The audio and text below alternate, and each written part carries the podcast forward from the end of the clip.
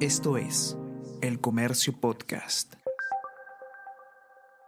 Buenos días, mi nombre es José Manuel Romero, periodista del Comercio, y estas son las noticias más importantes de hoy, jueves 11 de enero.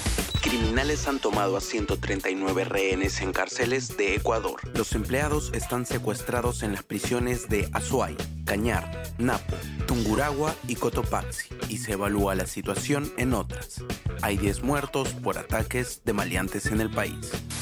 MEF confirma que se revisa un posible nuevo aporte de capital a favor de Petro Perú. El ministro Alex Contreras sostiene que un probable aumento del sueldo mínimo se haya condicionado al crecimiento económico. Esto implicaría más dinero desperdiciado de los contribuyentes.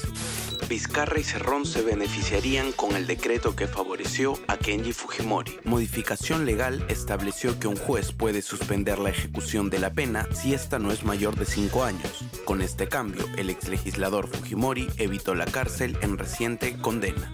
Los primeros días de enero son los más calurosos de los últimos 5 años en Lima. Los últimos reportes son por encima de lo normal, entre los 29 y 30 grados en Lima metropolitana. Se relaciona con la influencia del fenómeno del niño costero. En los últimos dos días, Lima Norte ha alcanzado una temperatura máxima de 30 grados, mientras que los distritos al este de la se acercan a los 29 grados Celsius. La temperatura máxima de ayer en Lima fue de entre 6 y 2 grados mayor a la registrada el mismo día entre los años 2020 y 2023.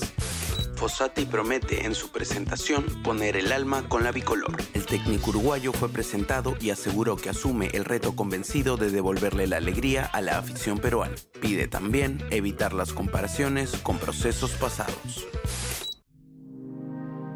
El Comercio Podcast.